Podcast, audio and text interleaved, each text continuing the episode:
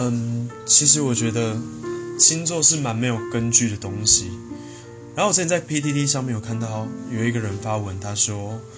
他在十二个星座的版都有发文，那每一次都发一样的文，那很多人都说他中，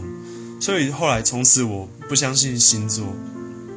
因为我觉得他是用一些每个人都觉得自己身上有的特质，然后去去让别人觉得说我好像有中到我身上的一些些的特质。可是那其实每个人身上都多或多或少会有一些些像是乐观啊、开朗、急公好义那些优点，那缺点大家也有，这算是人类的本性吧。嗯，